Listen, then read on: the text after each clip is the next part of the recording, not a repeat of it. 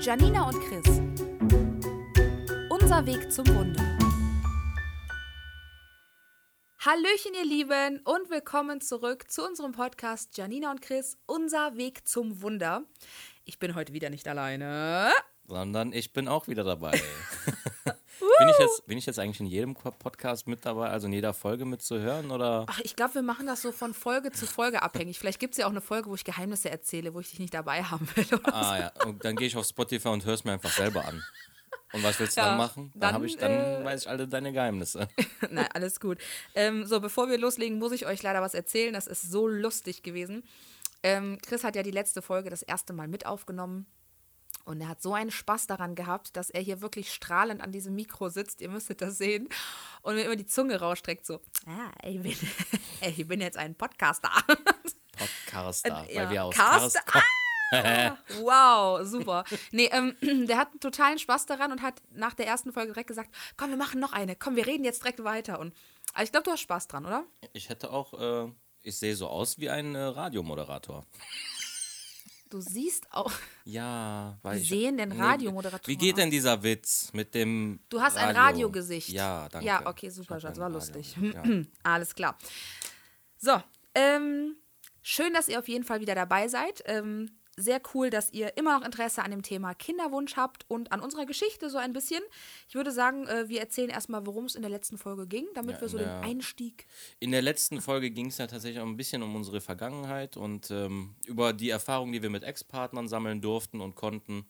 Ähm, und vor allem, warum wir ähm, überhaupt ähm, uns für eine Befrucht künstliche Befruchtung entschieden haben. So, genau. Und was da ähm, alles passiert ist. Genau, warum wir uns für die künstliche Befruchtung entschieden haben. Und ähm, in der Folge geht es jetzt tatsächlich auch schon um unseren ersten Klinikbesuch. Die erste Klinik, das muss ich betonen. Ne? Wir haben uns in zwei Kliniken äh, behandeln lassen, also in einer am Ende behandeln lassen, aber in der mhm. ersten startete quasi dieser ganze Werdegang.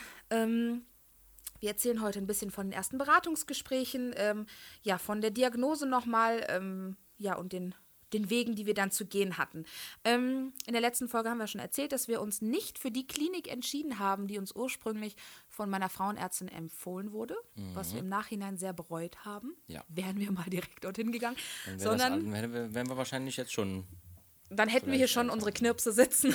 Wenn, Nein, alles, weiß man nicht. wenn alles funktioniert Man hätte. weiß es nicht. Schutz, ja. Dann wäre es der falsche Zyklus gewesen, whatever. Ich, ich sage ja immer, es kommt genau so, wie es kommen soll. Genau. Wir sollten erst ähm, in die andere Klinik gehen, um zu sehen, was wir nicht haben möchten. So, also wir sind ganz offen und fröhlich ähm, ans Telefon gegangen und haben uns äh, bei dieser Klinik ja, gemeldet und haben gesagt, wir haben halt eine Empfehlung bekommen von der äh, Frauenärztin, uns bei einer Kinderwunschklinik zu melden und das taten wir. Wir haben dann einen Termin ein halbes Jahr später bekommen und das war im September 2018. Genau, das habe ich ein bisschen hier so aufgeschrieben. Also wenn ihr zwischendurch einen Zettel hört, bin ich das, weil der Chris sich nicht vorbereitet hat. Ey, ja. was soll das denn jetzt? Ist doch so. Ähm, wir waren in einer sehr großen Klinik, würde ich behaupten. Ne? Ja, also ich, ich habe hab wirklich gedacht, so, mh, hm, Bonzenklinik, ne? Ja, also, du warst so sehr angetan von der Größe und. Es hätte, es hätte nur noch so Kronleuchter gefehlt, die von der Decke hängen. So. Naja, das jetzt nicht. Aber im Vergleich zu unserer zweiten Klinik war das schon eine sehr. Es sah nicht aus wie ein Krankenhaus, es sah eher aus wie ein Anwalt, so. Ja, so, sehr so ein stylisch. Anwalt-Wartezimmer, so irgendwie. Ja, also, also es war schon sehr ähm, kühl und steril ähm, und irgendwie ähm, ja, ganz anders und ja, so unpersönlich. Wussten, wir wussten das ja zu dem Zeitpunkt noch nicht. Wir sind erstmal da hingekommen und dachten uns, oho, sehr, sehr Ding, gehoben. Hallo. Ja, ja mh, mm, die machen uns ein Baby, alles klar. Und den Nieren danach erstmal schön. Genau, wir den Nieren danach.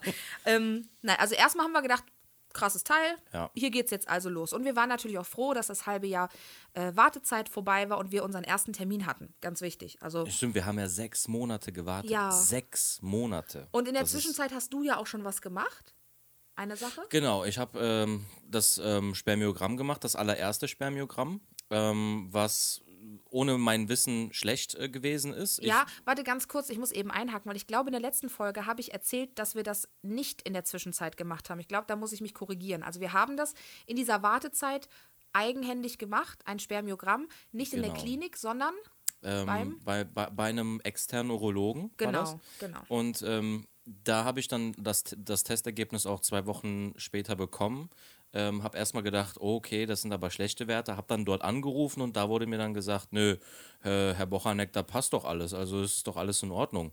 Und, genau, du ähm, konntest das nicht so richtig deuten, hast dann genau. gegoogelt und die dann- Werte waren schlecht. Richtig, genau. Google. Und ähm, der Arzt bzw. die Empfangsdame dort meinte dann, ich äh, schaue nochmal eben nach, hat sich das angeguckt und hat dann gesagt, nee, ist doch alles in Ordnung bei Ihnen. Mhm. Ähm, weiß gar nicht, was, was, warum Sie jetzt so aufgeregt sind. Genau. Und äh, dann war für mich das Thema dann auch irgendwie äh, erledigt. Also ich habe dann gedacht, okay, dann scheint das ja seine Richtigkeit zu haben.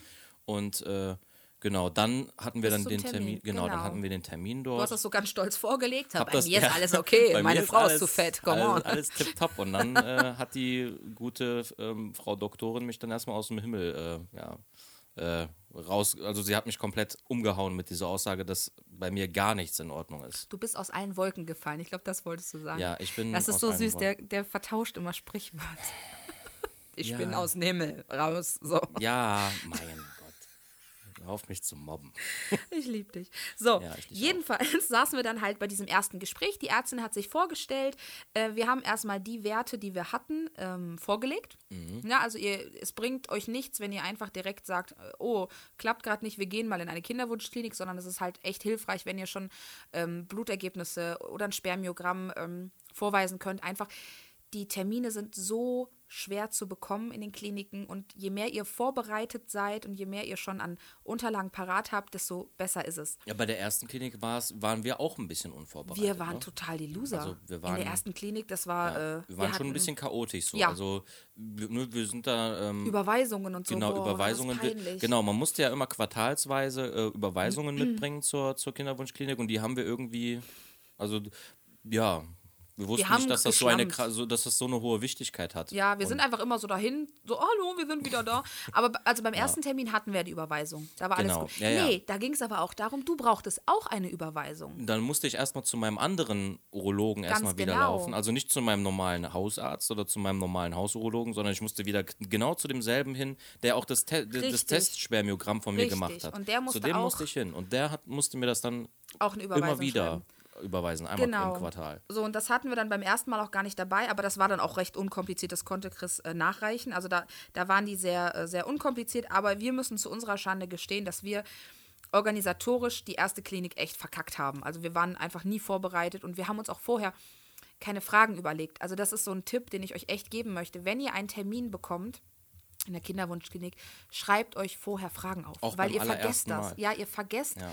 Äh, und wenn es wirklich nur ganz simple Fragen sind und stellt als allererstes die Frage, wie viel Zeit haben Sie für mich? Weil die Termine sind dort so krass getaktet.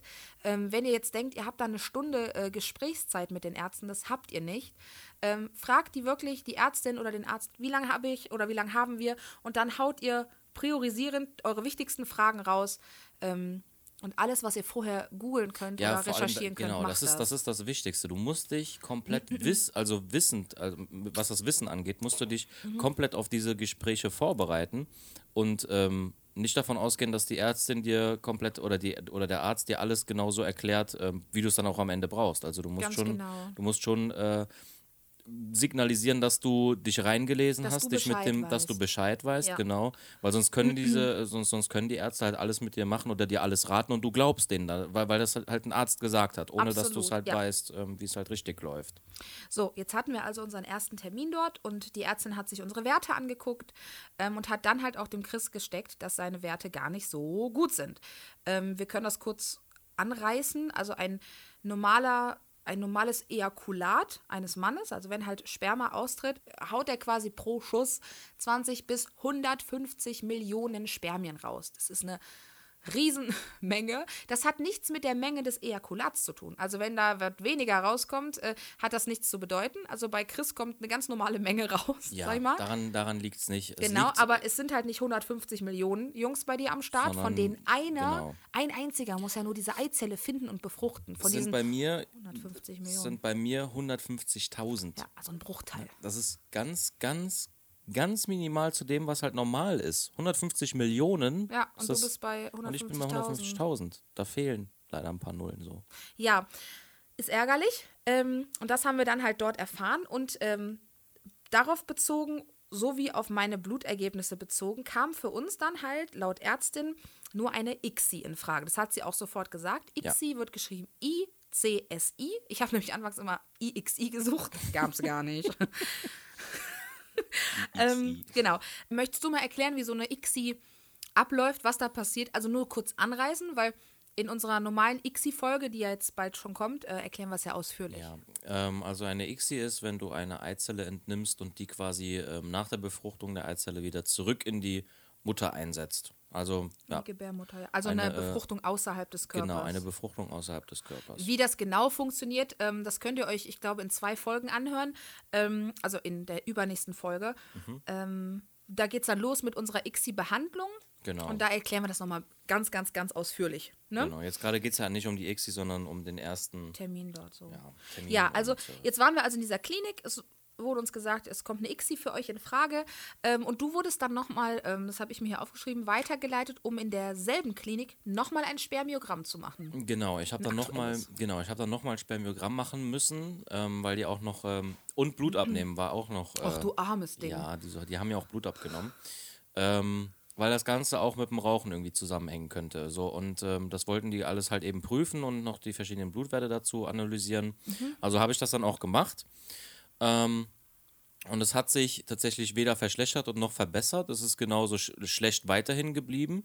Ähm, und dann habe ich mit dem Urologen äh, über meine Vergangenheit gesprochen und ähm, ja. er, hat, hat, dann auch äh, raushören äh, lassen, dass es wahrscheinlich mit einem Tritt zu tun hatte, den ich damals in meiner Kindheit bekommen habe, zwischen die Beine tatsächlich. Jugend, Jugendzeit war das? Nee, Kindheit nee, war das. Äh, genau, in meiner, Kinder, in, in, meiner Kindheit. Das war noch in der Grundschule äh, ja. in der Zeit. In der zweiten Klasse war das, glaube ich. Und ja, ähm, da hat der Urologe gesagt, ja, das ähm, hängt sehr wahrscheinlich damit zusammen, ähm, dass halt eben diese äh, dass dieser Tritt passiert ist. Und, ähm, also ein anderer Junge, musst du kurz erklären. Genau, wir haben, ja, wie man, wie man halt als, als, als kleines Kind eben so ist, äh, hat man sich halt auf die ein oder andere Streitigkeit eben, äh, ja, ne, man hat da halt immer mal wieder so Streitereien gehabt. Und dann hat man sich auch natürlich auch mal geprügelt, so was halt Jungs so ja, machen. Ich nicht, ja, genau. Ja, was Jungs halt so machen in dem Alter. Und ähm, irgendwann ist das dann halt ein bisschen aus dem Ruder gelaufen und dann hat er mir halt irgendwie so unten reingetreten. Und ähm, daraufhin habe ich extrem starke Schmerzen gehabt, hatte dann auch eine Operation. Ähm, die ich Weil deswegen der Hoden in die Leiste gerutscht ist. Richtig, ne? genau. Der hat oh. mir quasi den, ja, so, boah, das, das, das äh, äh, hört sich schon so echt schmerzhaft an. Der hat mir den Hoden hochgetreten. Oh. So, einmal kurze Schweigeminute einblenden. An ähm, deinen Hoden. Ja, ähm, genau. Das hat so extrem geschmerzt, ja. dass ähm, uns das auch ein paar Wochen erstmal nicht aufgefallen ist, dass der Hoden eben nach oben gerutscht ist. Du hast ist. einfach nur gedacht, oh, es tut weh und du wolltest es halt, ja auch nicht der Mama zeigen. Ne? Ich war halt mhm. in dem Alter, da habe ich halt selber, ähm, also meine Eltern haben mir damals selber die Aufgabe gegeben, äh, schau bei dir unten nach und wenn irgendwas nicht stimmt, komm sofort, sofort auf uns zu. Ähm, habe das auch immer bisher äh, sehr gewissenhaft gemacht. Und ähm, zu dem Zeitpunkt habe ich halt nicht damit gerechnet, so dass der Hoden weg ist oder generell irgendwo irgendwo liegt, wo er nicht sollte. Im Alter ja auch nicht dran. Ne? Ne? Und ja. ich habe dann halt gefühlt und ähm, habe mir nichts Schlimmes dabei gedacht. Und irgendwann hat es dann extrem angefangen zu schmerzen. Habe das dann meiner Mutter erzählt. Und wir sind mhm. dann zum, äh, zum Kinderarzt gefahren und da wurde dann gesagt, okay, äh, sofort ähm, sofort Gegenmaßnahmen machen und ähm, habe dann erstmal in der Zeit weibliche Hormone gespritzt bekommen, um zu, um zu, ähm, um, um, um es zu gewährleisten, dass die Hoden von automatisch wieder nach unten kommen. Hat nicht funktioniert. Und dann hat der Arzt gesagt, okay, sofort Notoperation, übermorgen ist es soweit. Und ähm, ja, wurde dann ganz operiert. Mies, wenn ich daran denke. Also ich bin ja sowieso so ein Schisser, was Operationen, Spritzen ich hatte, ich hatte, das, oh. ich hatte Todesangst, weil als Kind, da, da denkst du dir, da, da, also die haben dir ja genau erklärt, was, was zu tun ist. Mhm. Und die haben dir genau erklärt, wie so eine Operation abläuft. Ich war acht. Ja, aber was war denn mit den Eltern? Das, also haben deine Eltern da irgendwie die anderen Eltern mal so. Nee, wie, die waren halt in der Schule und. Ähm, so Käbelei und ist dann Die Lehrerin abgehakt. hat das damals auch nicht interessiert gehabt. So. Also, ne, die Kinder haben sich halt gestritten so. Das war die ja, Aussage von der Lehrerin. Das passiert halt. Und du denkst halt, halt nicht an, an diese ähm, Folgen. Also, als wir halt in der Klinik saßen und der Arzt sagte, das kann äh, zu 99 Prozent damit zu. Also, das wird der Grund sein. Er hat gesagt, es liegt gedacht, dabei. Es ist, das, ist der, das ist der Grund dafür, ja. Habe ich mir auch gedacht. Ähm, okay, ich möchte sofort diesen Typen besuchen und am liebsten würde ich dem mal kurz ins Gesicht spucken, weil der dafür mitverantwortlich ist, dass wir auf natürlichem Weg keine Kinder kriegen können. Natürlich ist das ganz viele Jahre her und Kinder raufen sich, Kinder prügeln sich, aber ähm, wenn ihr jetzt halt, ne, also so wieder als, als kleine Info, wenn ihr in, dem, in der Lage gerade seid und nicht wisst, ob ihr Kinder bekommen könnt oder es funktioniert vielleicht nicht, versucht auch ein bisschen mal an die Vergangenheit zu denken, ob euch da irgendwas einfällt oder irgendeine OP, wo vielleicht ein bisschen was schiefgegangen ist im Anschluss in der, in der Wundheilung oder whatever. Lauter solche Faktoren, nehmt die mit in euer Beratungsgespräch. Das ist alles wichtig. Also Ja. je länger man da dafür braucht, um das herauszufinden, ähm, desto mehr Zeit verstreicht einfach. Ne? So, jetzt wussten wir also, bei mir liegt es äh, an diesem AMH-Wert, bei dir lag es an diesem Tritt und dem Hodenhochstand damals. Und eben da halt an der Tatsache, dass deswegen zu wenig äh, Spermien. Spermien, Wo- genau. Vor allem auch schlechte Spermien. Also die waren ja auch. Ja, ne, das haben wir noch gar nicht erwähnt. Ja, sind ja nicht nur wenige gewesen, sondern die sind ja auch teilweise so ähm, verformt gewesen, dass sie noch nicht mal in der Lage waren, geradeaus zu schwimmen. Die haben den Weg nicht gefunden. Die so sind gegen die Wand formuliert. geschwommen. So, die waren ein bisschen döflich. Nein, ihr so. müsst euch das so vorstellen, die ähm, haben halt am, am Kopf, äh, hat das Spermium so eine Art Sensor, Mhm. womit es den Weg Richtung Eizelle findet. Das ist auch sozusagen der Schlüssel für Genau, die um da reinzukommen. Genau. Und ähm, die Spermien vom Chris, also das hat nichts mit der Genetik zu tun. Das heißt jetzt nicht, dass die Kinder auch alle verpeilt sind, wobei das könnte bei Chris auch so passieren. Ähm, nein, ähm, nee, aber dieser Sensor ist halt überall an den Spermien dran gewesen. Das heißt, die haben teilweise versucht mit ihrem Hinterteil, also mit diesem Schwänzchen da rein und die haben den Weg nicht gefunden, sind von links nach rechts, sind im Kreis geschwommen Ja, und bei sehr vielen war es, genau, ist es und halt manche so, haben sich auch gar nicht bewegt. Genau, manche, manche haben zwar gelebt, aber die, Die lagen dann da. und dann, hat, halt. dann hat halt das Schwänzchen ein paar Mal gezuckt und das war es dann auch so. Genau, also die haben jetzt ohne Spaß, die haben einfach diesen Weg nicht gefunden. Ja. Ähm, und dafür ist halt eine ICSI möglich, weil da werden die Spermien einfach wirklich mit äh, kleiner Kanüle in die Eizelle reingespritzt und dann, also nicht Kanüle, mit so einem Spritzenkopf. Aber das erklären wir, wie gesagt, in Ruhe. Ähm, so, jetzt nur mal kurz als Erklärung, das war dann erstmal der Stand der Dinge. Außerdem wurde dann beim ersten Termin nochmal betont, und das ist auch das Thema in dieser ersten, also in der alten Klinik gewesen, das Thema Übergewicht war bei mir ein ganz, ganz großes Thema. Mein Problem war, dass mir nie gesagt wurde, wie viel ich denn abnehmen muss, damit wir loslegen. Es hieß immer nur, ja, Sie sind absolut zu dick, Sie müssen abnehmen. Und dann kam halt parallel dazu ein TV-Sender an uns heran, ganz abgesehen von dieser Kinderwunschsache und sagte, ähm, habt ihr nicht Lust zu heiraten? Wir ähm, begleiten euch dorthin. Ihr müsst bis zur Hochzeit jeder 20 Kilo abnehmen und wir bezahlen dafür eure Hochzeit. So, das war ein TV-Projekt, das ist noch nicht ausgestrahlt, deswegen können wir jetzt so viel nicht darüber erzählen. Mhm, genau. Also das, da müssen wir ein bisschen ähm, aufpassen. Aber nur um das zu erklären, wir haben das natürlich angenommen, das Angebot, und haben uns gedacht, alles klar, die stellen uns Sportlehrer, Ernährungsberater, alles zur Verfügung. Wir machen das, aber nicht um dünn zu heiraten, weil wir lieben uns so, egal wie wir aussehen, ähm, sondern um die Abnahme zu gewährleisten für die Kinderwunschklinik. Und so haben wir das denen auch kommuniziert. Das heißt, wir haben dann angefangen, radikal abzunehmen. Ne? Also auch für die auf meinem Instagram- äh, Instagram-Kanal, die gesehen haben, dass ich plötzlich ähm, ja, 32 Kilo abgespeckt habe, das hatte hauptsächlich mit dem Kinderwunsch zu tun. Ja, das war ähm, eine gute Möglichkeit, um und vor allem halt auch eine Motivation. Ne? Also die Motivation abzunehmen ist ganz klar gewesen, dass wir ähm, in der Kinderwunschklinik weitermachen können. Und da kam dann halt eben dieses Angebot durch den TV-Sender äh, recht, recht gelegen. Ja, also das ähm, Angebot kam September 2018.